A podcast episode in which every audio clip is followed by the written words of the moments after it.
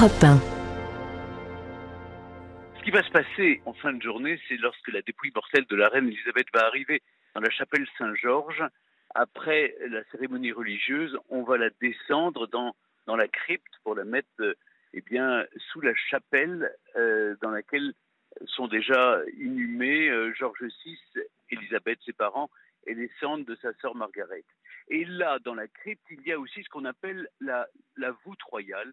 Et dans cette voûte, si vous voulez, c'est une sorte de grande armoire à sarcophage.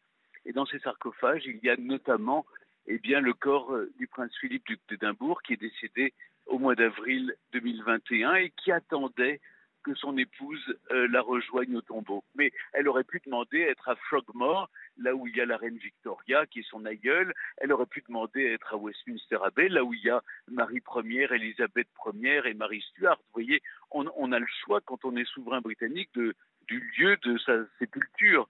Et ensemble, eh bien, on va les déposer dans, euh, dans cette chapelle, en tout cas sous cette chapelle. Parce que, en réalité, dans la famille royale britannique, on n'enterre pas les membres de la famille royale, on les dépose euh, dans la crypte sous cette chapelle. Il y aura évidemment euh, une pierre tombale dans, visible dans la chapelle latérale à côté de, Georges VI et Élisabeth. On verra Élisabeth II et Philippe.